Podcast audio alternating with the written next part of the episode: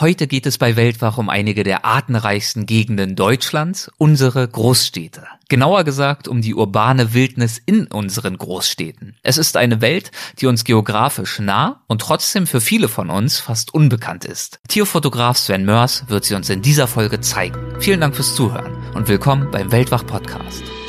Legendäre Grenzgänger und leidenschaftliche Weltenwanderer nehmen uns mit auf ihre Streifzüge und bieten Einblicke in ferne Orte und faszinierende Kulturen.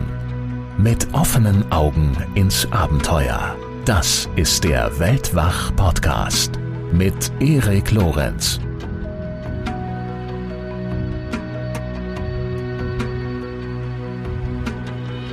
Also der Fuchs ist einfach, der tönt mich einfach an. Ich finde den super. Der, das Fuchs, Füchse fotografieren macht unglaublich viel Spaß, weil der Fuchs einfach unglaublich clever ist ja, dem bin ich die letzten fünf Jahre quasi auf der Spur gewesen. Was gibt es für Tiere in den Städten? Gibt es vielleicht auch von Stadt zu Stadt Unterschiede? Und ähm, ja, wie verhalten die sich vor allen Dingen auch in der Stadt? Bevor es gleich mit Sven Mörs losgeht, ein ganz kurzer Hinweis zu den kommenden Wochen. In letzter Zeit habe ich es fast immer geschafft, eine Folge pro Woche zu veröffentlichen. Es stehen jetzt aber für mich einige weitere spannende Projekte an, unter anderem neue Bücher, die ich schreiben möchte. Ja, und deshalb wird es in nächster Zeit alle zwei Wochen eine neue Weltwach-Episode geben, sprich jeden zweiten Samstag und zwischendurch für die Mitglieder des Weltwach Supporters Club die eine oder andere Weltwach Plus Episode. So, und jetzt zu unserer heutigen Folge. Es ist erstaunlich, aber wahr. In Deutschland gibt es kaum so artenreiche Regionen wie unsere Großstädte. Wildtiere erobern urbanen Lebensraum und die meisten Menschen bekommen davon so gut wie nichts mit. Und wenn man mal darüber nachdenkt, ergibt das ja durchaus auch Sinn.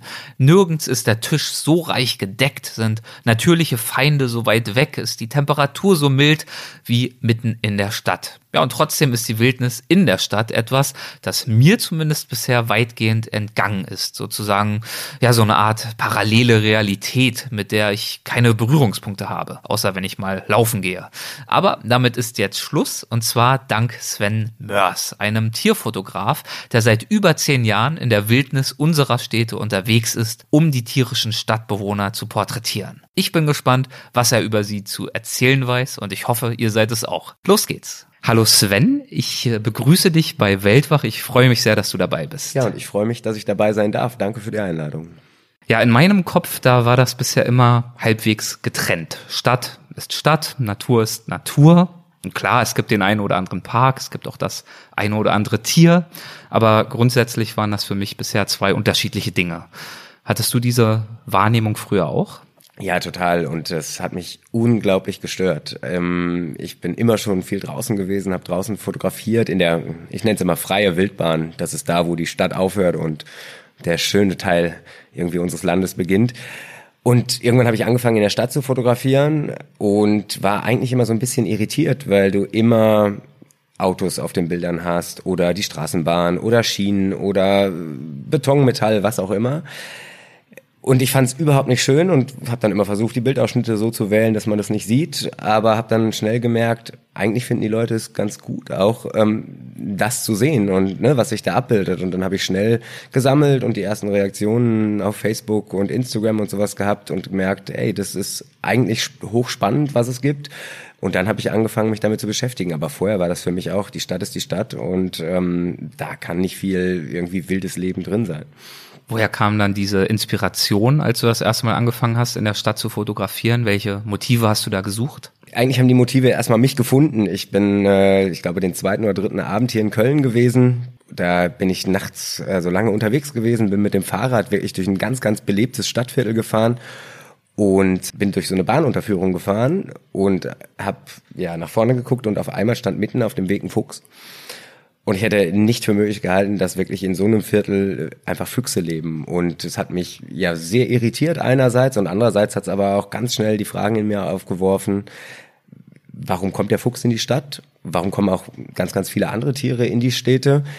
Wie kommt er mit uns Menschen zurecht hier? Und wenn es sogar Füchse in der Stadt gibt, dann muss es ja unfassbar viele Arten geben. Und ähm, ja, das hat mich einfach total angefixt und ja, dem bin ich die letzten fünf Jahre quasi auf der Spur gewesen. Was gibt es für Tiere in den Städten? Gibt es vielleicht auch von Stadt zu Stadt Unterschiede? Und ähm, ja, wie verhalten die sich vor allen Dingen auch in der Stadt?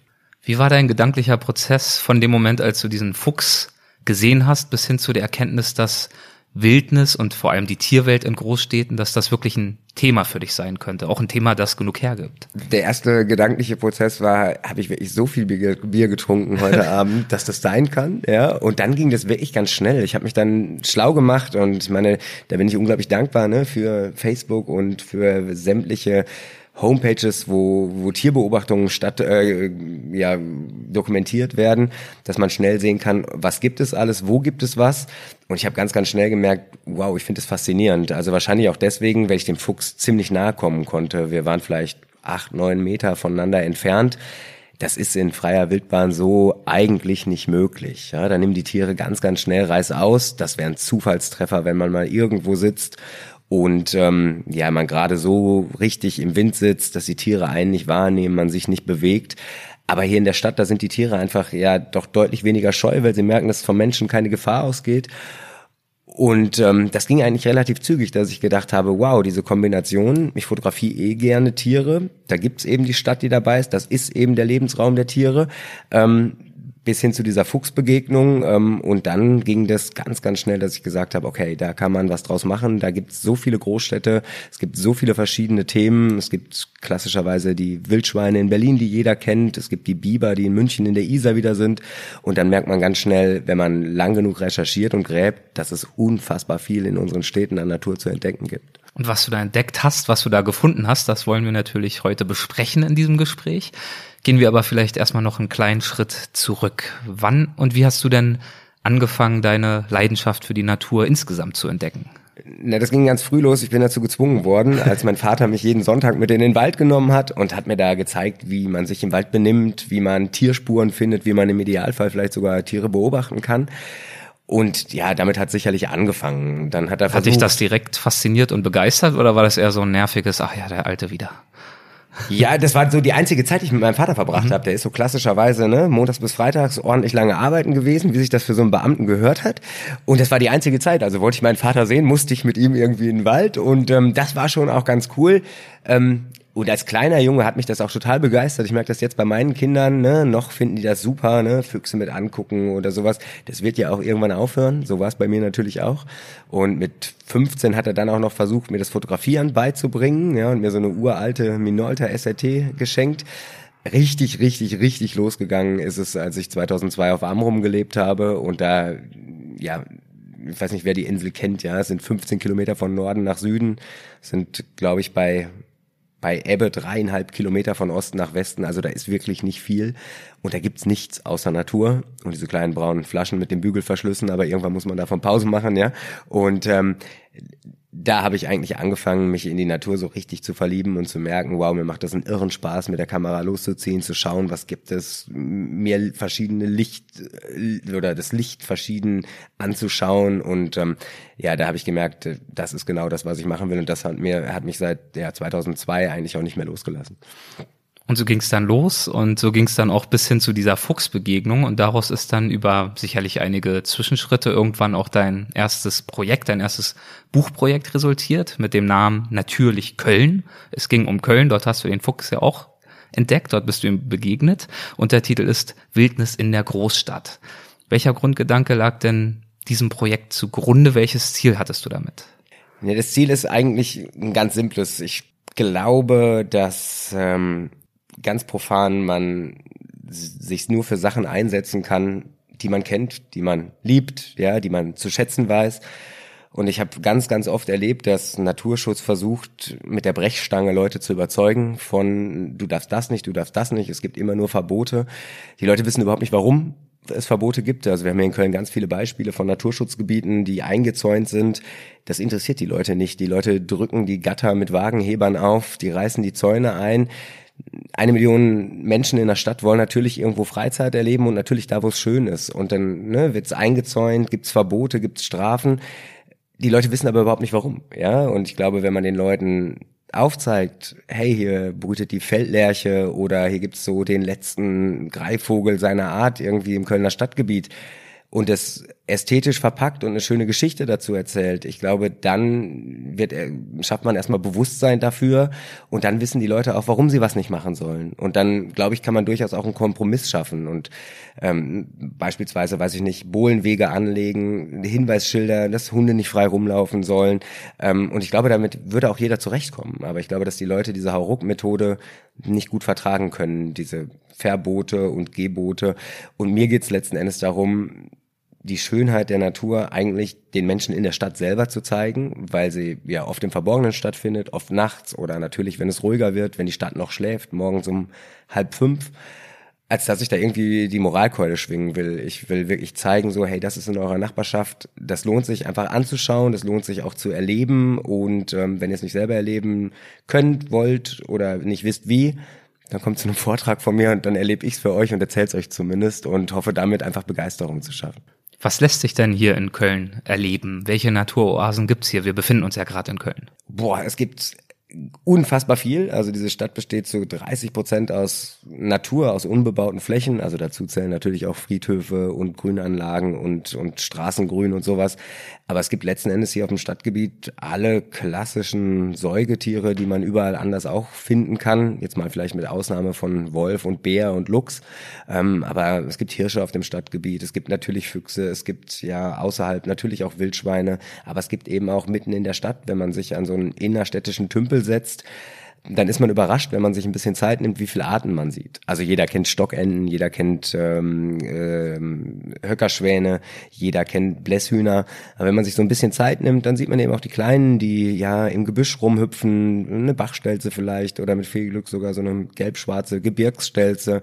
Dann gibt's vielleicht auch einen Zwergtaucher und Haubentaucher und Kormorane und ähm, da kann man schon, ja, wenn man mit offenen Augen da durch die Natur geht in der Stadt, denn die Natur brauchen die Tiere natürlich, um Bruthöhlen zu finden, um Regenwürmer zu, äh, zu finden. Dafür können sie nicht auf versiegelten Flächen unterwegs sein. Ähm, wenn man da mit offenen Augen durchgeht, erlebt man so einiges. Und ich glaube, das ist der zweite Punkt. Neben der Begeisterung möchte ich schon auch so ein bisschen den Leuten beibringen, wie geht man durch die Natur, worauf kann man achten, was verrät vielleicht auch wilde Tiere. Und dann habe ich, glaube ich, so für mich mein persönliches Ziel eigentlich schon erreicht, wenn ich es weitergeben kann und wenn ich die Leute begeistern kann und die Leute rausgehen und sagen, wow, das wusste ich noch nicht und jetzt gucke ich anders tatsächlich auch selber ein bisschen in der Natur. Also wirklich den Blick zu schärfen für diese verborgene Parallelwelt und eben auch das Wissen zu vermitteln, diese Welt ja ein Stück weit zu verstehen. Ja, unbedingt, auf jeden Fall. Also ich glaube, da ist so ein bisschen verloren gegangen. Ich denke, dass alle unsere Großeltern die haben morgens die Türe aufgemacht, haben in den Himmel geguckt und wussten, ob sie jetzt Getreide einfahren mussten oder nicht. Ja, das war jetzt, also heute gucken wir alle auf unsere App, ja, und wenn in zwei Stunden Regen ist, überlegen wir uns dreimal, ob wir in den Park gehen oder nicht. Ja, so kann ja nicht sein. Ich kann ja immer noch nach drinnen gehen, wenn es dann anfängt zu regnen. Und ich, das wünsche ich mir tatsächlich. Ähm, darum mache ich viel auch in der Jugendarbeit oder in Versuch an Schulen irgendwie Vorträge zu zeigen, weil die Kinder das aufsaugen, die finden das hochspannend, aber ich glaube, so in den letzten Generationen ist es tatsächlich ein bisschen verloren gegangen. Ist das so? Saugen Sie das auf? Ich hätte mir auch vorstellen können, dass da es vielleicht gar nicht mehr so leicht ist, Kinder dafür zu begeistern, für diese Tierarten, die du gerade erzählt hast, die jetzt, äh, die du genannt hast, die jetzt gar nicht so sehr exotisch klingen.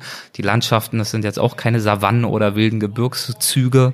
Fällt es dir das schwer, den Blick vom Smartphone abzulenken oder gelingt dir das überraschend gut? Das ist unglaublich einfach. Also ich glaube, Kinder sind offen für Neues. Ähm, ich glaube, man muss es spannend verpacken. Ja, also jeder von uns kennt Tiervorträge vom Onkel oder vom Opa oder sowas. Ja, das war das schlimmste Desaster, was es gab. Ja, es ist ein Wunder, dass Leute immer noch zu Tiervorträgen gehen, die unserer Generation angehören, die alle 100 unscharfe Bilder von einem und demselben Reh gesehen haben.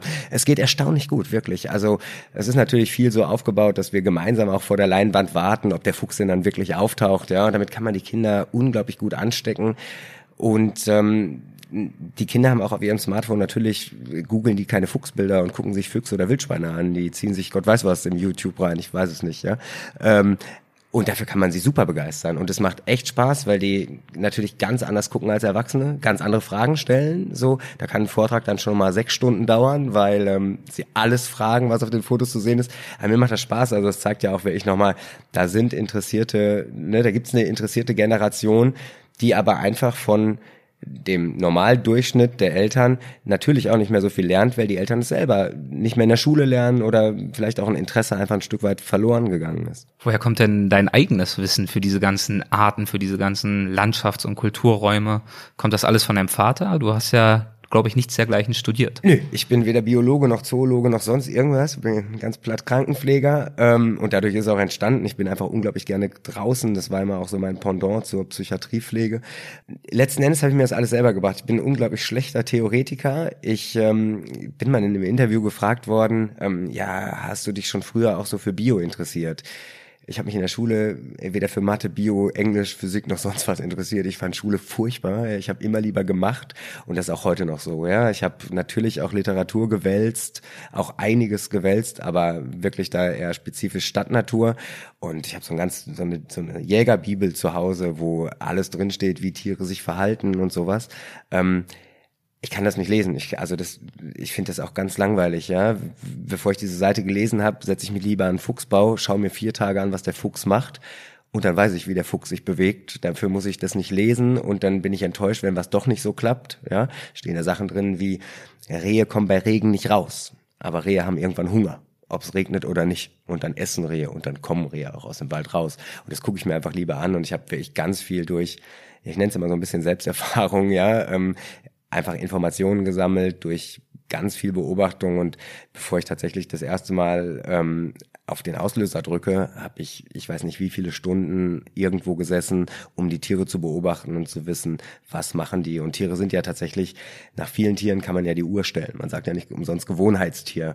Ähm, wenn der Fuchs Junge vorm Bau hat, dann macht der jeden Abend das Gleiche. Der geht nämlich früh raus, fängt Kaninchen, fängt Mäuse, fängt Ratten, versucht Tauben und Enten zu fangen, um die den Jungen zu servieren. Und da kann man sich darauf verlassen, dass der Fuchs an der gleichen Stelle immer wieder vorbeikommt. Ich kann mir vorstellen, wenn dir schon die Geduld fehlt, so ein Buch zu lesen, dass es umso herausfordernder ist, so ein Buch selbst zu schreiben. Wie hast du dich denn dazu gezwungen? Ja, das Problem ist ja tatsächlich, dass ich eigentlich jede freie Minute am liebsten fotografieren möchte. Mhm. Weder Bücher schreiben noch darüber nachdenken, was in so einem Buch drinstehen muss oder sollte. Es hat erstaunlich gut geklappt. Ich hätte nicht damit gerechnet. Es war echt, ist ja echt umfassend gewesen und ich habe immer gedacht, ja, dann schreibt man so ein Buch und dann kommt da so ein bisschen Text zu und dann geht das schon. Und wenn man dann irgendwie die Vorgabe von, weiß nicht, 120, 130 Word-Seiten hat, ähm, ich habe versucht, möglichst viel draußen zu schreiben. Ich habe äh, letztes Jahr den ganzen Sommer geschrieben, habe draußen gesessen. Da beobachtet man natürlich keine Tiere im klassischen Sinne, aber zumindest hat man irgendwie, ne, zumindest was Nettes, Natur um sich rum. Und dann ging's auch. Und ich habe es mir ganz gut aufgeteilt und hatte, glaube ich, von vornherein schon eine ganz gute Idee, was ich schreibe. Und dann war es auch nicht so ganz gern langweilig, wie ich es mir vorgestellt habe. Aber immer wieder sind so Situationen, dann kommt halt der Mai und dann kommen die jungen Füchse halt raus und dann kann ich auch an Buchschreiben nicht denken, dann muss ich fotografieren.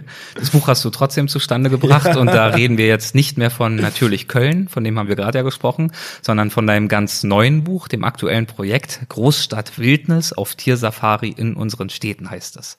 Das heißt, du hast dich dementsprechend über Köln hinaus auch umgeschaut, vor allem in Deutschland oder ausschließlich in mhm. Deutschland für dieses Projekt. Wo warst du denn noch unterwegs? ne, überall da, wo was Spannendes aufgetaucht ist. Ähm, das ging durch Recherche dann ganz, ganz schnell. Ich glaube, jeder kennt die Wildschweine in Berlin. Das war natürlich hochspannend, ähm, so einem großen Wildtier so nahe zu kommen. Ich war in München, ich war in Heidelberg, ich war in Stuttgart bei den Feldhasen, in Frankfurt natürlich bei den Steinkreuzen, im Ruhrgebiet, da ist unfassbar viel Natur zu finden. Dann aber auch in ein paar kleineren Großstädten wie Neuss beispielsweise, wo Nutria leben und jede Menge Halsbandsittiche. Ähm, wo waren wir denn, wo war ich denn noch überall? In Berlin, in Hamburg natürlich, also die ganzen großen Großstädte natürlich, das Ruhrgebiet. Ähm, gut, was man ja nicht als einzelne Städte fast sehen kann, sondern ein riesen menschengemachtes Ding, wo trotzdem unfassbar viele unterschiedliche Arten sind. Da gehen wir da doch gleich mal auf ein paar Beispiele ein. Ich muss ja sagen, wir haben ja gerade schon diese, diese falsche Vorstellung vom Gegensatz Stadt, Natur, haben wir ja schon drüber gesprochen ein bisschen. Ich finde es immer noch erstaunlich, also Stadt ist ja, sind Hochhäuser, sind Verkehr, sind Lärm, Licht, Lichtbelästigung gibt's natürlich auch, auch ein schlimmes Thema für vor allem Vögel, zumindest irritierend. Natürlich gibt's auch leckere Müllhalden, aber grundsätzlich würde ich ja denken, ich als Tier würde doch eher abgeschreckt sein von vielen dieser Faktoren. Die Wirklichkeit sieht anders aus. Städte ziehen Tiere an. Warum ist das so?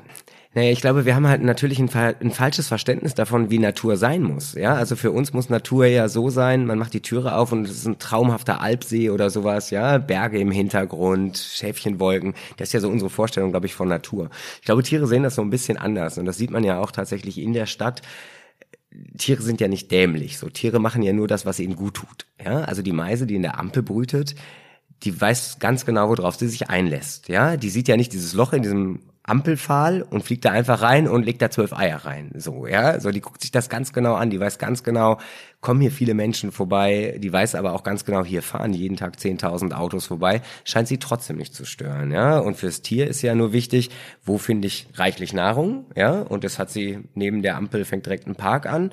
Wo finde ich potenzielle Partner? Die hat sie in dem Park auch. Und wo finde ich einen sicheren Nicht Nistplatz? Ja, und auch den hat sie da, ne? Gut geschützt vor Madern, vor Katzen ähm, und diese ja Phasen, wenn die Fußgängerampel grün ist und die Schulkinder vorbeilaufen, da kann sie gut mit leben anscheinend. Und ähm, ich, also ich habe ja auch immer diese Vorstellung, ein Fuchs, der gehört in Wald oder der Dachs gehört ja in ein wunderschönes Gebiet, wo er dann nachts in Ruhe rumschluffen kann. Ja, die Realität sagt ja auch, es ist in der Stadt einfach einfacher, Nahrung zu finden und für die Tiere einfach einfacher. Gerade hier in Köln gibt's den inneren Grüngürtel, da liegt der Aachener Weiher drin die Metropole für Studenten. Da wird von montags bis sonntags ununterbrochen gegrillt im Sommer. Da geht der Fuchs nachts um drei Uhr lang und sucht sich das Beste aus, was übergeblieben ist. Ein anderes gutes Beispiel sind ja, glaube ich, auch Tauben. Die Tauben sind halt auch clever, die wissen genau, wann sie wo gefüttert werden und ähm, dann machen wir Menschen ja erst dieses Problem eigentlich. Ja, wir füttern die Tiere an jeder Ecke, schmeißen die Leute Getreide oder Brot und sowas hin. Ähm, und was passiert natürlich? Die Tauben haben unerschöpflichen Vorrat an Nahrung. Dann sind die ja noch nicht mal beim Füttern auf Insekten angewiesen, sondern die füttern ja so ein, so ein Brei, äh, so ein Nahrungsbrei. Das heißt, die können fast das ganze Jahr über einfach Nachwuchs auf die Welt bringen, ja, und dementsprechend haben wir so viele Tauben, ja. Wenn wir mehr, also die kommen natürlich zu uns, wie es, wie es Mäuse, wie es Ratten immer schon gemacht haben, weil beim Menschen eben was Essbares zu holen ist. Aber wenn wir dann auch noch anfangen zu füttern, ja, dann gibt es für die Taube keinen Grund, im Wald zu wohnen, ja. Also da ist ja viel mühsamer, irgendwie was zu fressen zu finden und einen Partner zu finden. Das heißt, fressen findet man als Tier in der Stadt, Mann oder es, das Tier. Ähm, Unterschlupf lässt sich auch finden. Wie lassen, wie kommen die Tiere denn für gemeinhin mit uns Menschen zurecht? Also die meisten Tiere, muss man sagen, ich glaube, den meisten Tieren sind Menschen einfach völlig egal. Also Vögel zum Beispiel, ne? jeder klassische Singvögel. Und die anderen Tiere, die haben sich so sehr auch an den Menschen gewöhnt, dass sie eher davon profitieren. Ich meine, das sieht man ja in jedem Tümpel, wo man ist. Ja, da läuft man mit einem Kind an der einen Hand, mit einer Plastiktüte in der anderen Hand am Ufer entlang. Da kommt der ganze See voller äh, Enten, voller Schwäne auf einen zugeschwommen, geflogen, weil sie genau wissen, sie kriegen was zu fressen. Ja, und dem Fuchs geht's nicht anders.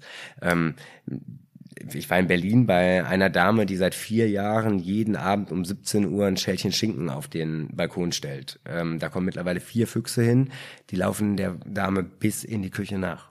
Ja, ähm, weil sie genau wissen, da gibt's was zu fressen und es geht keine Bedrohung von uns Menschen aus. Wie beurteilst du das?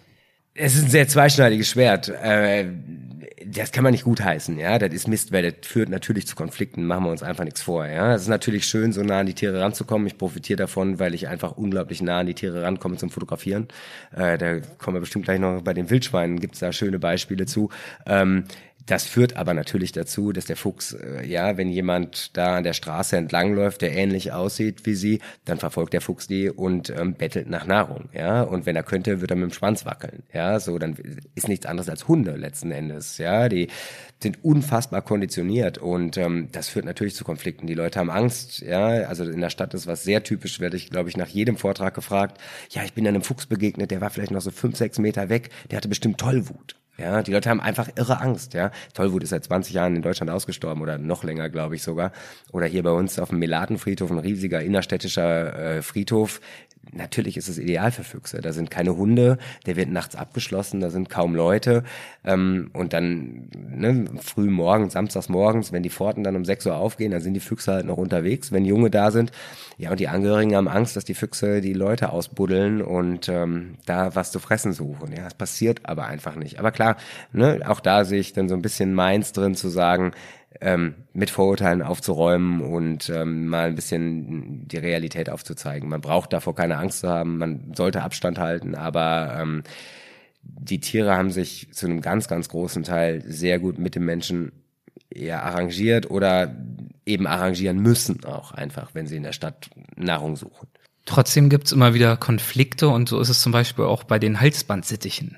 Die sind ja auch vielen Leuten ein Dorn im Auge. Warum? Die sind affenlaut. Ne? Die, ähm, die verteilen sich aufs ganze Stadtgebiet in allen Grünanlagen und spät abends, dann, ja, dann sammeln die sich quasi gegenseitig von den grünen Anlagen ein und fliegen dann in so kleinen Trupps zu einem bestimmten Schlafplatz. Und der besteht in der Regel so aus ein, zwei oder drei Bäumen, die ja, hier in Köln schon an verschiedensten Stellen gewesen sind und dann machen die dann, also dann schreien die wirklich, wenn die eingeflogen kommen und dann schreien die so lange, bis der letzte Vogel da ist. Das kann wirklich dauern, bis es dann dunkel ist. Das heißt, eine Stunde lang schreien, ja, wir haben im Moment so 1000, 1200 Halsbandsittiche wohl in Köln, 1000, 1200 Vögel, die vor dem Schlafzimmerfenster schreien. So schön ich die Vögel finde und so faszinierend, ich bin unfassbar froh, dass sie vor meinem Schlafzimmerfenster noch nicht gewesen sind. Und abends ist eine Sache, morgens früh um vier im Sommer ist eine ganz andere Sache. Wie sehen dann so die Autos aus am nächsten Morgen? Ja, wie man da sich so das so vorstellt. Ne? Jetzt waren sie vor kurzem, waren sie ja in so einem äh, direkt äh, über einer Bushaltestelle und die Leute sind mit dem Schirm aus den Bussen ausgestiegen, ja, weil alles weiß war. Ja, ähm, und es ist verständlicherweise auch für die Leute ein Problem, ja, aber man wird die Tiere auch nicht mehr loswerden. Das Jetzt ne, stellt sich die Frage, ja, verscheuchen wir die wieder an dem Ort, wo sie jetzt sind? Na gut, dann gehen sie woanders hin, dann verlagert man das Problem. Ähm, ich kenne auch keine gute Lösung. Ich freue mich immer, wenn sie da sind und wenn ich da spektakuläre Aufnahmen machen kann, wie die Tiere da morgens anfangen zu rufen und losfliegen. Ein anderer Vogel, auf dessen Spur du dich begeben hast, ist der Steinkauz. Warum galt der lange als verhasster Totenvogel? Ja, weil der Steinkauz ähm, ein ja ganz kleiner Vogel ist, den man kaum gesehen hat und der einen ganz speziellen Ruf hatte. Und er hat so ein Kuit, Kuit gerufen.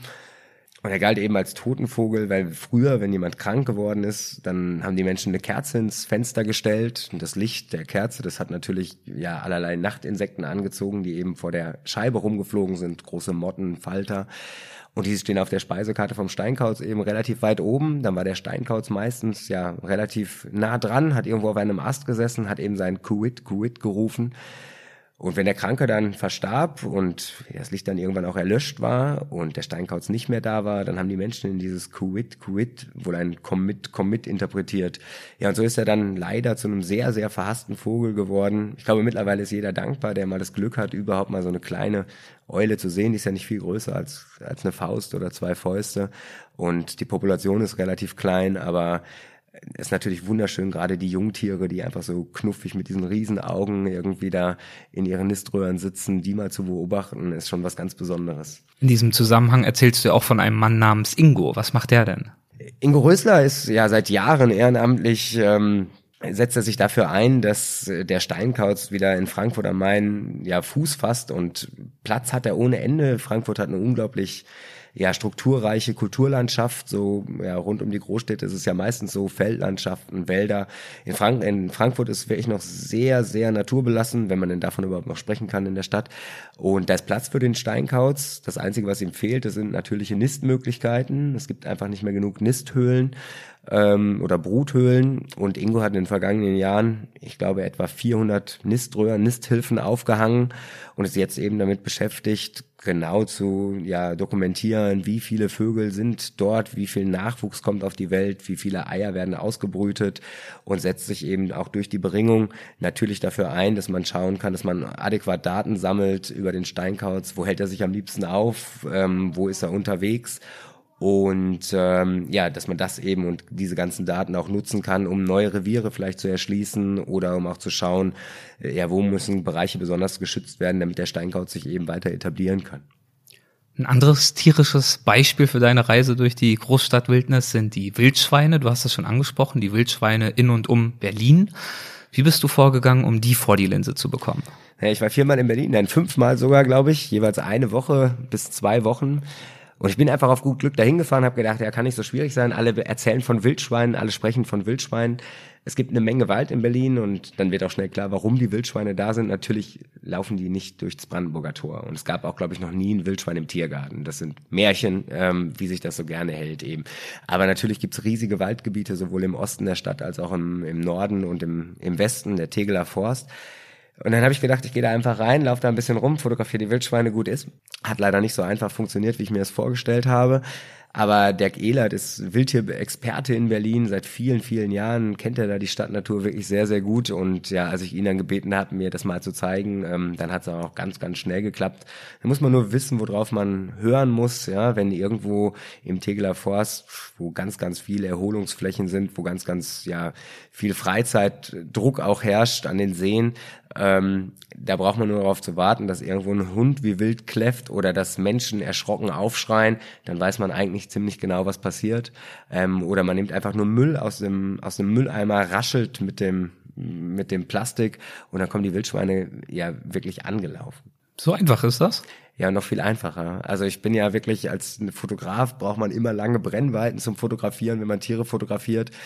Und als ich mit Dirk da in dem Wald angekommen bin, da habe ich mein 500 Millimeter Objektiv rausgeholt und dann sagt er, Sven, was willst du denn damit? Naja, sag, wir wollen Wildschweine fotografieren gehen, oder? Jetzt sagt er, hast du nicht vielleicht einen Weitwinkel?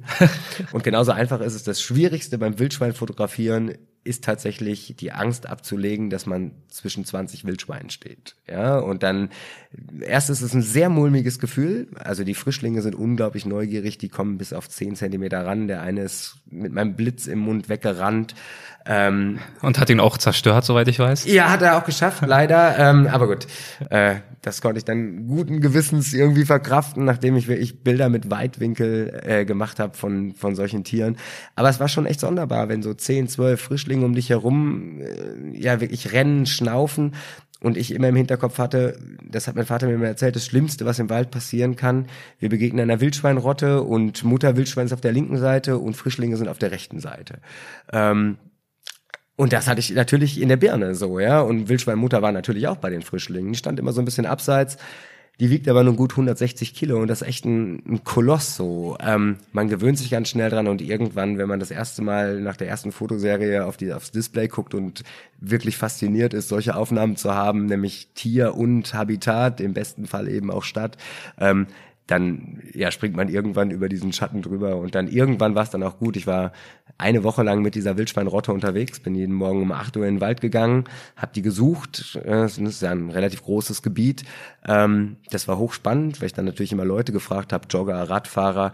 Und die Leute sind, es ist verrückt, wie unterschiedlich die Leute reagieren. Den einen, den ich das erzählt habe, die waren total begeistert. Ah, sie fotografieren Tiere in der Stadt. Ich, das haben mindestens in der Woche drei Leute zu mir gesagt, gehen Sie da nicht hin, die fressen Sie auf. ja, also wirklich ein Riesenunterschied. Ja, es war wirklich unglaublich spannend. Und dann habe ich gerochen und gehört und nach den Tieren gesucht. Jeder kennt diesen Maggi-Geruch von den Wildschweinen aus dem Wildpark. Und ähm, dann bin ich eine Woche lang mit dieser Rotte unterwegs gewesen. Ja, wäre ich jeden Tag von morgens bis abends letzten Endes. Und ähm, dann kriegt man eine Idee davon, dass die Tiere auch ja nicht gefährlich sind, ähm, dass man weiß, wie sie sich verhalten, dass man natürlich einen gebührenden Respekt halten muss und dass man am besten nicht seinen Fotorucksack mit offenen Nüssen äh, auf den Boden stellt, weil dann natürlich holen sie sich den, die können unglaublich gut riechen. Ich habe es am eigenen Leib erfahren, ich habe so ein Kirschkernkissen, da stelle ich die Kamera drauf, wenn ich auf dem Boden fotografiere. Und das haben die Wildschweine sofort geschnappt, haben es zerrissen, haben die Kirschkerne gekaut. Das Kirschkernkissen ist über 35 Jahre alt gewesen und sie haben sofort gerochen. Ähm, das war schon absolutes Highlight, da unterwegs zu sein. Ähm, und es gibt, es gibt auch Negativbeispiele, es gibt auch Zusammenstöße zwischen Mensch und Wildschwein in Berlin, einige wenige Fälle. Und die passieren aber fast ausschließlich in der Regel, weil wir Menschen da einen Fehler machen. Ja, also letztes Jahr ist, ähm, sind drei Jugendliche verletzt worden, die wirklich von einer Wildschweinbache extrem attackiert worden sind. Da hat aber leider niemand in der Presse geschrieben, dass die drei Jugendlichen dieses, diese Wildschweinbache vorher in einen U-Bahn-Schacht gescheucht haben und die irgendwann nicht mehr weiterkamen und dann hat sie halt umgedreht. So, und wenn 160 Kilo losrennen, dann rennen die los und dann halten auch drei Jugendliche die nicht auf. Ähm, es gibt auch Zusammenstöße mit Hunden, die freilaufen, die dann ja die schlafenden Tiere irgendwie wecken, die sind dann erschrocken. Und ähm, die, ne, dann, da, das war glaube ich auch im letzten Jahr, dann ist ein, äh, ein Keiler aufgeschreckt worden von einem freilaufenden Hund. Überall stehen wirklich große Schilder, auch warum die Tiere angeleint werden sollen. Und dann hat der Keiler sich in dem Hund verbissen, der Hund sich in dem Keiler verbissen und das äh, Herrchen von dem Hund wollte dazwischen gehen. Und ja, das sollte man dann vielleicht besser sein lassen. Und das sind die wenigen Sachen, die passieren tatsächlich. Da greift kein Wildschwein einfach so an. Es sei denn, ne, man hat vielleicht weiß ich nicht, eine Tüte Nüsse in der Tasche und natürlich wollen die Tiere daran. Die haben unfassbare Nasen, die können aus vier Kilometer Pilze im Boden riechen. Also dann äh, kann sowas natürlich auch mal schiefgehen. Und dann kam ja zu all diesem Gewusel auch noch eine Rollstuhlfahrerin dazu. Die war total cool. Also die war großartig. Die, ich habe die Wildschweine gesucht, habe auf einer Lichtung gestanden, konnte sie nicht finden und irgendwann habe ich den, habe ich so einen Elektromotor gehört und dann kam tatsächlich eine Frau in einem Rollstuhl an, die zwei große Tüten auf dem Schoß balanciert hat. Und als sie vielleicht so 20, 25 Meter von mir entfernt war, da kamen aus allen Himmelsrichtungen Wildschweine an. Ja, gerannt, geschnauft, ge, gegrunzt. Dann hat sie diese zwei Tüten ausgeleert, da waren Brötchen drin und Brote drin, die sie aus einer Bäckerei geholt hat. Und ähm, dann habe ich natürlich direkt die Kamera drauf gehalten. Die Frau ist fast panisch geworden. Ja, ich solle sie bloß nicht fotografieren. Sie wisse schon, dass verboten ist, Wildschweine oder Tiere zu füttern. Das macht man natürlich nicht. Und naja, als sie mir dann trotzdem erzählt hat, dass sie seit vier Jahren jeden Tag zur gleichen Zeit an den gleichen Ort kommt, dann versteht man auch, woher diese schnaufenden Wildschweine kommen. Ähm, die sind einfach so darauf konditioniert, auf dieses Geräusch von dem Rollstuhl die wissen sofort Bescheid, jetzt gibt's was zu fressen. Das Schönste war eigentlich, als sie dann nach ein oder zwei Minuten gesagt hat, so, jetzt müssen sie ganz schnell wieder los. Denn wenn sie das jetzt nicht täte, dann würden die Wildschweine ihr bis nach Hause hinterherlaufen. Und hätte ich es nicht mit Augen, eigenen Augen gesehen und gefilmt und fotografiert, dann würde ich bis heute nicht glauben, dass genau das passiert ist. Die Frau ist umgedreht, ist losgefahren und die ganze Rotte ist grunzend hinter der Frau hergerannt. Gibt's denn in unseren Städten auch exotische Tiere? Ja, reichlich, wie das in so Großstädten ist. Da treffen sich natürlich viele Nationen, viele, ja, verschiedene Leute und natürlich dementsprechend auch viele Tiere. Ähm, wir haben eine ellenlange Liste an Tieren, die, äh, die eigentlich nicht hier in unsere Natur gehören, die ja eingewandert sind, eingeschleppt worden sind, bewusst ausgesetzt worden sind. Ähm, das Nutria in, in Neuss, in Leipzig oder in Frankfurt beispielsweise, die sind vermutlich aus Pelztierfarmen entkommen. Die sind, ich glaube, seit den 1920er Jahren schon in Pelztierfarmen gehalten worden. Und entweder sind es bewusst ausgesetzte Tiere oder eben auch ausgebrochene Tiere. Ähm, das gleiche gilt für die ähm, Gelbkopf-Amazonen beispielsweise in Stuttgart. Das sind höchstwahrscheinlich auch ausgesetzte Tiere, die sich ganz gut dann ans Klima anpassen konnten. Es gibt auch nur eine ganz, ganz kleine Population, es sind gerade mal 50 Tiere. Das ist auch die einzige Population außerhalb der ursprünglichen Heimat, also außerhalb vom, ich glaube, Mittelamerika. Es gibt Nilgänse und, ähm, naja, wenn man so will, eigentlich gehören ja nicht mal Schwäne wirklich hierher. Ja, die sind als Ziervögel schon vor vielen hundert Jahren gekommen oder das Wildkaninchen. Das ist erst durch die Römer aus dem Mittelmeerraum zu uns gebracht worden. Genauso wie Fasane, die eigentlich nichts hier bei uns zu suchen haben. Und so gibt's Dutzende Tierarten. Ich glaube, das ganz, ganz klassische Beispiel ist natürlich der Waschbär, ja, der 1930er oder 40er Jahren in Kassel ausgesetzt worden ist. Da sind zwei Waschbärpaare am Edersee ausgesetzt worden. Wenn man die Tiere so schön fand und wenn man gedacht hat, das ist ein schönes Tier, was man jagen kann, Mittlerweile gibt's in der Umgebung um Kassel, ähm, allein in Kassel soll es über 3000 Waschbären geben und ja unten am Edersee gibt's ja locker 10.000 Tiere. Das hätte keiner, glaube ich, gedacht, dass das so explodiert und Kommen ursprünglich aus Amerika? Kommen auch aus, genau, aus, aus, dem, äh, aus dem nordamerikanischen Bereich ähm, und sind tatsächlich ja bewusst hier ausgesetzt worden. Und dann, ich glaube, niemand hat die Idee gehabt, dass man das nicht unter Kontrolle halten kann und dass sich die so extrem vermehren. Wie soll man mit solchen invasiven Arten umgehen? Wie viel soll man regulieren, um die heimischen Arten zu schützen? Und inwiefern ist es dafür eigentlich auch zu spät? Oder ja, wie denkst du darüber? Naja, wenn du mich als Fotograf fragst, sage ich, ey, lass mal alles kommen. Je mehr wir Tiere wir haben, desto geiler ist es, ja. Und je exotischer die Arten werden, ja, oder der Wolf, ein Spitzenbeispiel, ja, bitte komm nach, nach Magdeburg, nach Dresden oder nach Leipzig. Aber ähm, natürlich ist es, sorgt es auch immer immer für ja Unwohlsein in der in der Bevölkerung, wenn wir jetzt gerade mal vom Wolf sprechen oder vielleicht auch von anderen großen Tieren. Ähm, großes Thema sind die Wiesente im Rothaargebirge, die ja auch einfach frei dort leben. Da sind die Leute skeptisch. Ähm, die Nilgänse beispielsweise in Frankfurt sind ein Riesenproblem. Die sind in den Freizeitanlagen, vor allen Dingen auch in den Freibädern und so, die haben unfassbar schnellen Stoffwechsel, die scheißen einfach alles voll. So, ähm, das ist unangenehm für mich als Fotograf nicht. Ich gehe halt ein Stück zur Seite, ich find's toll. Ähm, Aber ich glaube, dass man die meisten Sachen sowieso nicht mehr eindämmen kann. Also das Drop mit dem Waschbär ist gelutscht. Das gleiche gilt für den Halsbandsittich. Den wird man nicht mehr loswerden. Man kann sich ja schlecht mit der Schrotflinte irgendwo hinstellen und versuchen, 1200 Tiere totzuschießen. Problematisch wird's immer dann, wenn Angst mit dem Spiel wird, äh, wenn Angst mit dem Spiel ist. Das haben wir bei dem Bruno Bär gesehen, ja, wenn äh, wenn dann Tiere kommen, die der Problembär, Problembären oder Problemtiere sind und vermeintlich gefährlich sind und vermeintlich kleine Kinder fressen wie der Wolf, ja. Ähm, auch da ist es, glaube ich, so ein Ding, die Leute wissen zu wenig darüber und ich glaube, das ist erstmal der erste Punkt, dass man adäquat und emotionslos aufklärt, wie die Fakten und wie die Sachlage ist. Und ich glaube, dass sich die allermeisten Leute eigentlich dann auch ganz gut damit arrangieren können. Und also ich persönlich glaube wirklich, als Fotograf, ich bin dankbar für jedes neue Tier, was ich sehe, für jede neue Art. Bedeutet natürlich aber auch immer, verdrängen die Tiere vielleicht andere Arten, wie das bei, weiß ich nicht, Krebsen im Rhein zum Beispiel ist oder bei, bei Muscheln im Rhein ist es ganz deutlich. Da gibt's die, ähm, die Körbchenmuschel, die hat eigentlich hier gar nichts zu suchen und mittlerweile ist es die dominante Art, ich weiß auch gar nicht, ob das immer schlecht ist. Das bedeutet ja nicht unbedingt, dass ein Ökosystem irgendwie uns um die Ohren fliegt oder kaputt geht. Ja, ich meine, wenn äh, die Dinosaurier nicht ausgestorben wären, dann hätten wir heute auch keine Füchse, Wölfe und auch keine Menschen. So, ähm, was vielleicht gar nicht so schlecht wäre für diesen Planeten. Aber ähm, ich glaube, wir müssen uns wohl oder übel an den Gedanken gewöhnen und ich glaube, das funktioniert auch gut, wenn man dem gegen. Ich glaube, es ist nicht anders als bei uns Menschen. Ja, ähm, wir haben eine riesige Einwanderungswelle und ich glaube, die ist auch top in Ordnung bei 90 oder 99 Prozent der Leute. Ähm, und auch da gewöhnt man sich ganz schnell dran, wenn man offen dahin geht, wenn man offen mit den Leuten spricht, wenn man interessiert ist, wenn man fragt. Ähm, und das Gleiche gilt für die Tiere auch, wenn man sich ein bisschen interessiert und ähm, ein bisschen beobachtet, was die machen und ähm, dann wird man, wird man ziemlich schnell fest feststellen, da geht keine Gefahr von aus. Das ist nichts Bedrohliches. So, das ist einfach eine neue Art und da kann man sich einfach über den schönen grünen Papageien eben auch freuen. Ja, zumindest ich aus meiner Sicht, aber ich habe eben auch keine vom Fenster. Äh, ein Tier, das gerade in deiner ellenlangen Aufzählung für eingeschleppte Arten vorkam, sind die Kaninchen. Das ist ja auch ein sehr berühmtes Beispiel, wenn ich an Australien denke. Da sind die ja, glaube ich, Anfang der 1990er Jahre zu einer riesigen Plage geworden. Vielleicht war es auch schon früher und dann irgendwie haben sie es wieder eingedämmt bekommen. Und auch bei uns gibt's ja relativ viele Wildkaninchen, zumindest in einigen Regionen und Gebieten, zum Beispiel auf dem Kölner Flughafen. Und dort hast du einen Herrn namens Ulf getroffen. Was macht der dort?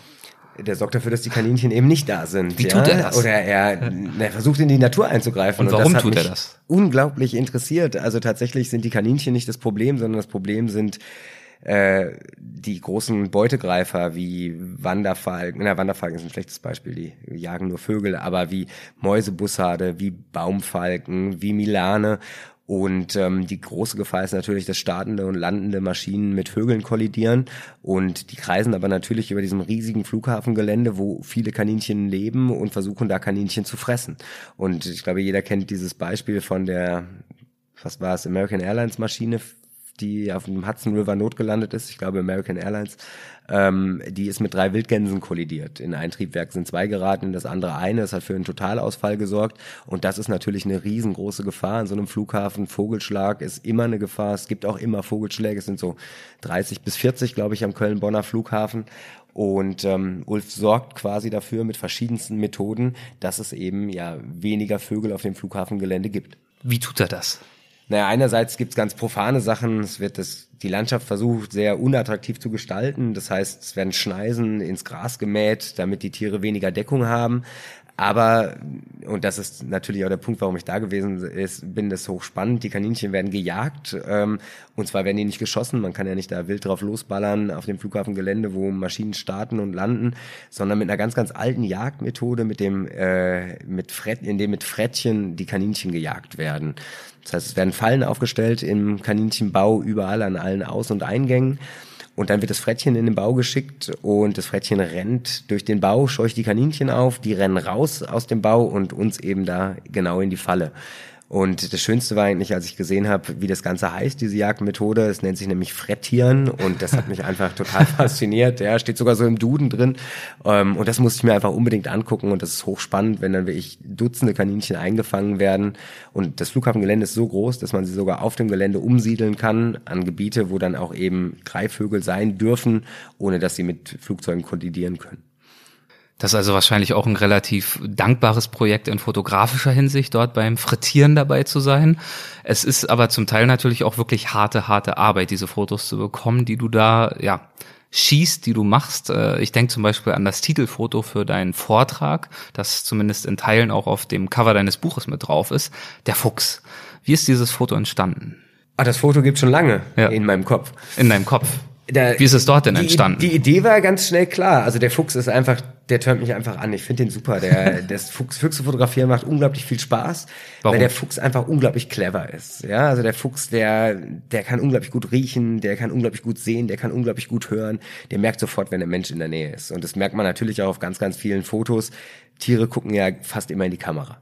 Die wissen also immer genau, es ist jemand da. Ja? Sei es der Auslöser, der einen verrät, sei es der Geruch, was auch immer.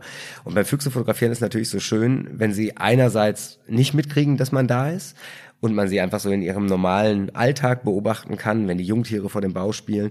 Aber man hat natürlich auch immer so ein bisschen das Gefühl, äh, ich habe gewonnen, ja, ich bin gerade mal schlauer als der Fuchs, ja. Das ist dann ganz, ganz selten so in, dem, in, in meinem Kopf war schnell klar, als ich diesen Fuchsbau gesehen habe, der auf einer Baustelle gelegen hat, ja, das ist genau der Inbegriff von Stadtnatur. Ja, der Fuchs, der ähm, vor Baumaschinen herläuft, da trifft sich Mensch und Natur einfach ganz, ganz nah.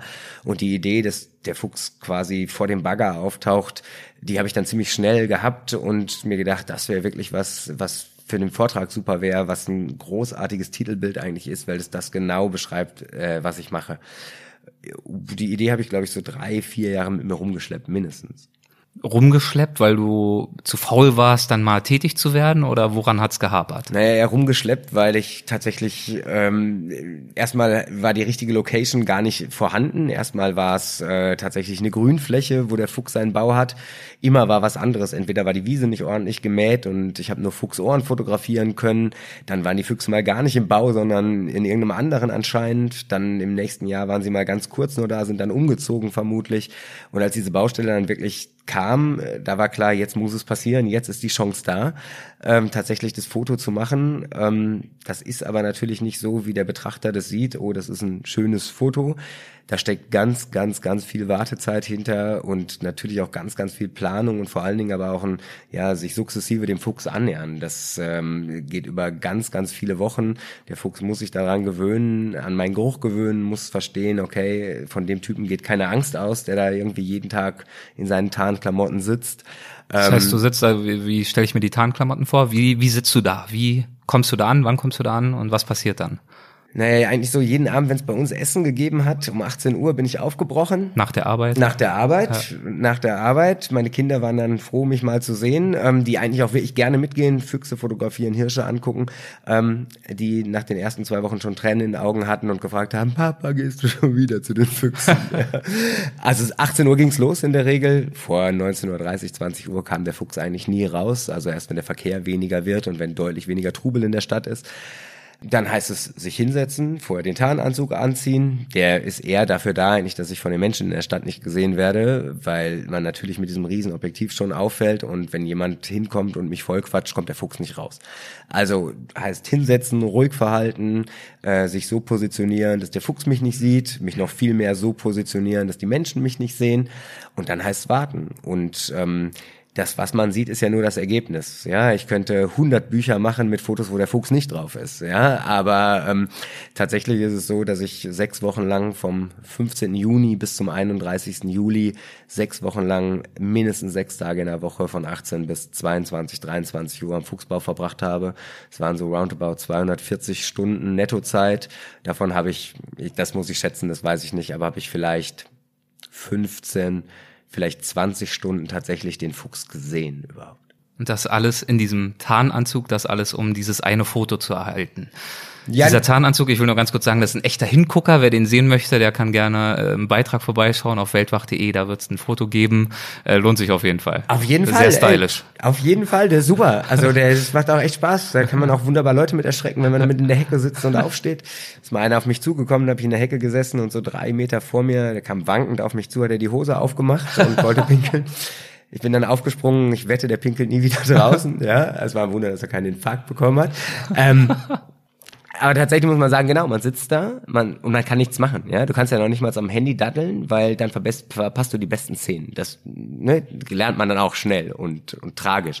Ähm, es war nicht nur das eine Foto, Gott sei Dank, das war die eine Idee, die ich hatte, aber fürs Buch brauchte ich ein paar mehr Bilder und für den Vortrag natürlich noch mehr, um einfach eine spannende Geschichte zu erzählen. Aber letzten Endes war ich 240 Stunden auf der Jagd nach diesem Foto und dann war ich auch zufrieden und da musste ich meiner Frau auch versprechen, dass dann jetzt auch endgültig Schluss ist, weil das war schon echt spooky, ähm, jeden Tag irgendwie weg zu sein und meine Frau und drei Kinder alleine zu Hause zu lassen. Wie bist du mit dem schlechten Gewissen umgegangen, während du dort saßt? Naja, ich habe einfach ganz, ganz doll gehofft, dass es mit dem Foto klappt und dass ich mich damit schmücken kann und zumindest da irgendwie. Es war tatsächlich ein schlechtes Gewissen und es gibt dann natürlich auch so Sachen. Ich sage immer, das Fotografieren ist mein Yoga und es macht mir unglaublich viel Spaß.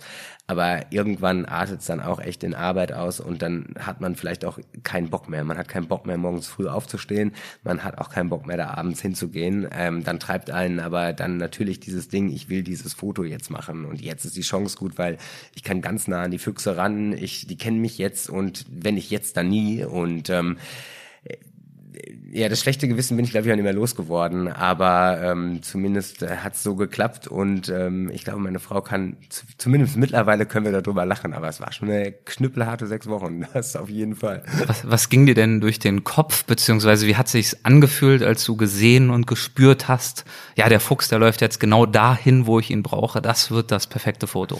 Ich werde ja wahrscheinlich so zittrig und tattrig, dass ich überhaupt nichts mehr zustande bringen würde. Nee, ich habe ja vorher schon irgendwie fast zehnhalbtausend Mal auf den Auslöser gedrückt gedrückt. Äh, das, es war immer dann annähernd, aber entweder hat er weggeguckt oder es es hat nicht so gepasst, wie das halt so ist. Das Licht war nicht gut ähm, und es bahnte sich schon an. Es bahnte sich schon an. Die haben immer den gleichen Weg genommen und das Licht war geil. Es waren waren ganz viele Fliegen im Gegenlicht da. Die Füchse sind ziemlich früh rausgekommen und da kriegt man schon so ein bisschen zumindest ein Gespür. Heute könnte es klappen. Man weiß auch früh genug, wann es gar nicht geht, wenn das Wetter einfach nicht mitspielt oder die Füchse zu spät rauskommen.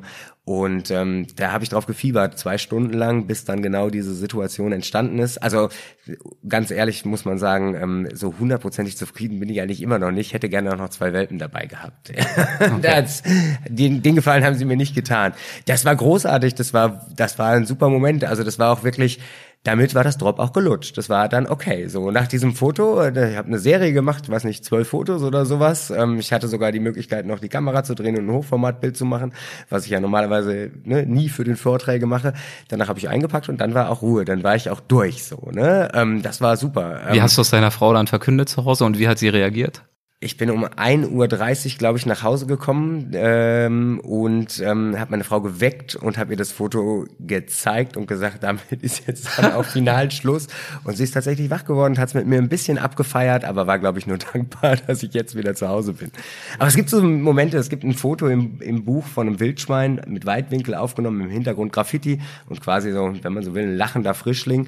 Das war eins der ersten Wildschweinfotos, was ich je gemacht habe in Berlin. Und eigentlich hätte ich danach meine Tasche packen können und sagen können, ey, es war okay, so top. Manchmal geht's eben auch schnell und es sind auch Glückstreffer dabei. Kann es denn auch zu viele Wildtiere in unseren Städten geben, nach deinem Empfinden? Du hast ja gerade schon gesagt, klar, als Fotograf, je mehr, desto besser. Wie denkst du darüber nach? Denn es kann ja durchaus auch, ja, wir haben es schon besprochen, auch zu Konflikten führen, wenn Mensch und Tier zusammenleben müssen. Ja klar, es gibt natürlich eh nur Nischen. Ich glaube, es werden nicht zu viele Tiere, weil Tiere sich natürlich immer nur in Nischen aufhalten, in Parks, in Gärten und sowas. Was natürlich passiert, je mehr Tiere es gibt, desto mehr Konfrontation passiert, desto mehr Zusammenstöße gibt es, seien es Autounfälle, seien es aber eben auch Fuchsbegegnungen oder Wildschweinbegegnungen und dementsprechend auch Unfälle, wenn man so will. Ja, kann, es kann bestimmt passieren, aber ich glaube, dass sich Tiere da auch sehr, sehr gut ja, regulieren und auch gucken, ne, es wird für die Tiere nicht zu voll. Wenn es zu voll wird, in Stuttgart die Hasen sind ein gutes Beispiel, wenn es zu viele sind, dann schlägt in der Regel einmal eine Seuche um sich und äh, reduziert die Anzahl auch wieder. Ähm, eigentlich ist es ja schön, wenn wir mehr Tiere haben, gibt es mehr Tierbegegnungen, die Leute sind interessierter, die sehen wieder, wieder mehr, ähm, aber es führt natürlich zwangsläufig auch zu Konflikten oder zu mehr Konflikten. Gibt es denn irgendwelche Anforderungen, von denen du dir wünschst, dass wir sie zum Beispiel in unserer Stadtpolitik berücksichtigen würden? Na, ich glaube, zum ersten müssen wir anfangen, auf, damit aufzuhören, die Tiere zu füttern, ja, damit eben genau diese engen Kontakte nicht mehr stattfinden. Ich glaube, es müsste von Seiten der Städte viel, viel mehr gemacht werden. Es gibt wunderbare Beispiele wie Berlin beispielsweise, die über das ganze Wochenende im Juni oder Mai den langen Tag der, der Berliner Stadtnatur haben, wo ganz viel Aufklärungsarbeit geleistet wird, wo die Stadt Berlin sehr involviert ist, wo es äh, Kreuzfahrten gibt, um sich Biber anzuschauen, wo Wildschweine besucht werden, wo Füchse beobachtet werden. Das führt zu mehr Verständnis, aber das muss so eine Stadt auch sehen. Und ich meine, eigentlich kann man es ja auch nutzen. Und das machen manche Städte ja auch. Die Düsseldorfer nutzen die Halsbandsittiche auf der Köhe als Werbemaßnahme. Ähm, die Hamburger haben einen Tag der Stadtnatur. In München wird Stadtnatur unglaublich gefördert, also gerade auch wegen des Bibers, weil es natürlich auch ein, ein großartiges Tier ist, der ein großer Sympathieträger ist. Und naja, das meiste, was ich an Stadtnatur natürlich mitbekomme, ist Köln. Und ja, wir hängen, hinken in Köln ja meistens so ein bisschen hinterher, außer beim Karneval und, äh, und beim Kölner Dom. Und das finde ich echt schade. Also wir sind dabei, es zu verbessern, glaube ich. Es wird was getan. Aber von Seiten der Politik sollte man ja tatsächlich einfach schauen, wie kann man es besser etablieren, wie kann man auch mehr Aufmerksamkeit schaffen, sei es durch Fotowettbewerbe des Umweltamtes, sei es durch Aufklärungsarbeit an Schulen, sei es durch urbane Safaris, die man in den Städten anbieten könnte, um Tiere wieder kennenzulernen. Und da ist noch eine ganze Menge Platz nach oben auf jeden Fall. Wenn Hörerinnen und Hörer jetzt Lust bekommen haben, selbst mal aufzubrechen, selbst auf Erkundungstour zu gehen, hast du da irgendwelche Tipps? Wo fängt man an? Wo hört man auf? Wo schaut man sich um, abgesehen von deinen Büchern? Im Buch natürlich. Ja? ja. ja, das kommt natürlich ein bisschen auf die Stadt an, aber ne, auf jeden Fall soll man dahin gehen, wo, wo Platz für die Tiere ist, also sprich an Flussufer, an, in Parks, in, in Gärten. Und ich glaube, das Aller, Allerwichtigste ist, dass man sich Zeit nimmt. Ja, also dass man sich hinsetzt, dass man auch mal zu unchristlichen Zeiten aufsteht. Aber ich ähm, ne, würde immer empfehlen, sucht euch einen schönen Park aus, setzt euch irgendwo auf eine Bank, wo eine große Freifläche vor einem ist, ja, dann soll der Wind am besten von der Freifläche kommen, damit man von den Tieren nicht gerochen wird. Und dann verhält man sich ganz, ganz still. Und gut, das geht natürlich nicht mittags um zwölf, sondern da muss der Wecker halt um 3.30 Uhr schellen, dass man um vier Uhr da ist. Da schläft die Stadt noch. Es ist wunderschön, da die Stadt für sich alleine zu haben. Und dann ist die Chance groß, dass in Kassel der Waschbär, in Köln, Berlin oder Hamburg der Fuchs, in Stuttgart Feldhasen, in München der Biber oder in manchen Städten sogar die Hirsche vor einem auftauchen. Welche Tiere sind denn für dich noch offen? Welche Tiere hast du noch nicht vor die Linse bekommen, würdest sie aber gern ablichten? Oh, es gibt noch eine ganze Menge, aber tatsächlich, wir haben ja vorhin schon drüber geredet, der Wolf wird mich wirklich sehr, sehr reizen. Vor allen Dingen, weil er so sehr polarisiert und weil er ja, das merke ich sogar bei meinen Kindern, ja, die mit zu den Hirschen kommen, total begeistert sind, wenn die Hirsche nah sind. Aber wenn es um den Wolf geht, ist immer auch so ein bisschen Skepsis und Angst da. Es liegt sicherlich an Rotkäppchen und ich weiß nicht was für Geschichten. Ähm, ich würde ihn einfach gerne deswegen sehen, weil ich gerne wissen möchte, wie verhält er sich zwischen uns Menschen, warum kommt er zu uns Menschen. Ähm, das sind sicherlich einmal natürlich, wir sprechen ne, gerade in Ostdeutschland von Schafen, die gehalten werden und sowas. Man muss klar sagen, der Wolf frisst in erster Linie immer noch Wildschweine und Rehe, aber es gibt so viele Wölfe, die mittlerweile so nah an den Menschen rankommen, in der Lüneburger Heide, Tiere, die neben dem Auto herlaufen, ich bin der festen Überzeugung, dass die vom Menschen gefüttert werden. Ja, die, also kein gescheites Tier ähm, sieht irgendeine Notwendigkeit, an den Menschen zu gehen, wenn es da nicht Futter bekommt. Ja, also es gibt keine, keine Notwendigkeit, das macht auch kein Tier. Ich bin der ganz festen Überzeugung, dass sie gefüttert sind. Ich möchte sie gerne einfach mal sehen und möchte es selber mal wahrnehmen und möchte auch gerne einfach mal da zwischen den Wölfen unterwegs sein. Auch die Liste ist ellenlang. Ich habe noch keine Dachse in der Stadt gesehen. Ich würde gerne mal Schwarzstörche sehen. Ähm, und es gibt so unfassbar viel, was man da in der Stadtnatur noch entdecken kann. Da könnte es sicherlich noch mal Großstadtwildnis 2.0 geben, weil es einfach ja so viele verschiedene Arten gibt. Wirst du dich diesem Thema weiter widmen oder wirst du dich in Zukunft eher mit einem anderen Schwerpunkt beschäftigen? Nee, ich werde auf jeden Fall bei dem Thema Mensch und Natur bleiben. Das gefällt mir unglaublich gut. Ich mag den Kontrast total gerne. Ich mag ja aber auch darüber berichten, was für eine Problematik da ist oder wo auch das Zusammenleben gut funktioniert. Denn der Wolf findet ja zum Beispiel in Ostdeutschland eine Menge Platz durch Trüppung, Übungsplätze, durch äh, alte Abbaugebiete von der Braunkohle, äh, wo genau sein Habitat entstanden ist quasi. Das, ich werde ein bisschen von der Stadt abrücken jetzt. Ähm, es wird jetzt eher darum gehen, ja, auch ein lokales Projekt. Ich bin ein großer Fan davon, vor der Haustür zu schauen oder sprich in Deutschland zu schauen. Und es wird aber im Schwerpunkt in den nächsten vier, vielleicht fünf Jahren immer noch um die Tierwelt gehen, weil das meine ganz, ganz große Leidenschaft ist, aber immer mit der Fragestellung, wie viel Mensch verträgt, äh, verträgt unsere Natur. Da bin ich gespannt, das werde ich sehr gern mitverfolgen. Wirst du darüber auch laufend berichten auf deinen eigenen sozialen Kanälen oder dann erst, wenn das Projekt wirklich fertig ist?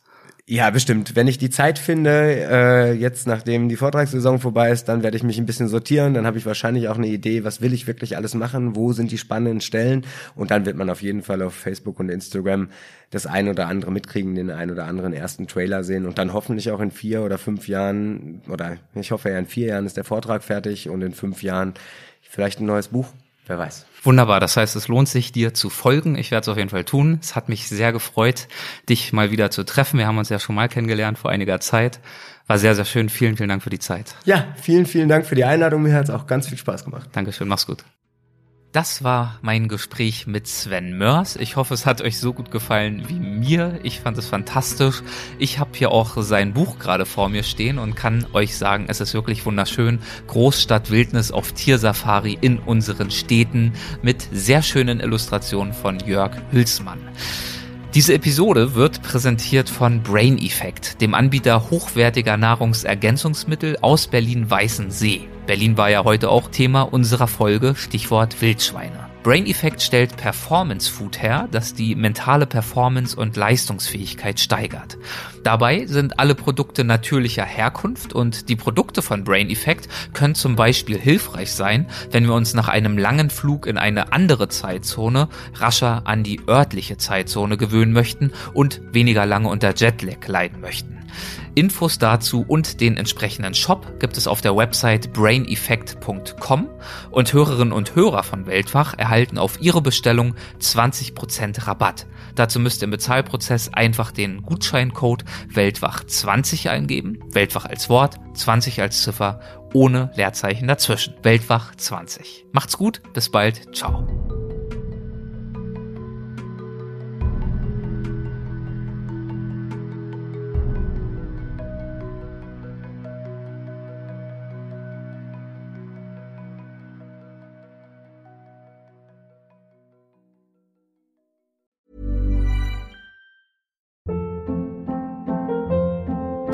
Hold up. What was that? Boring. No flavor. That was as bad as those leftovers you ate all week. Kiki Palmer here, and it's time to say hello to something fresh and guilt-free. Hello Fresh. Jazz up dinner with pecan-crusted chicken or garlic butter shrimp scampi. Now that's music to my mouth. Hello Fresh. Let's get this dinner party started. Discover all the delicious possibilities at hellofresh.com.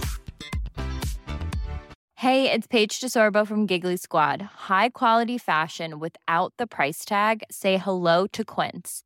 I'm snagging high-end essentials like cozy cashmere sweaters, sleek leather jackets, fine jewelry, and so much more. With Quince being 50 to 80% less than similar brands. And they partner with factories that prioritize safe, ethical, and responsible manufacturing. I love that. Luxury quality within reach. Go to quince.com slash style to get free shipping and 365 day returns on your next order. Quince.com slash style.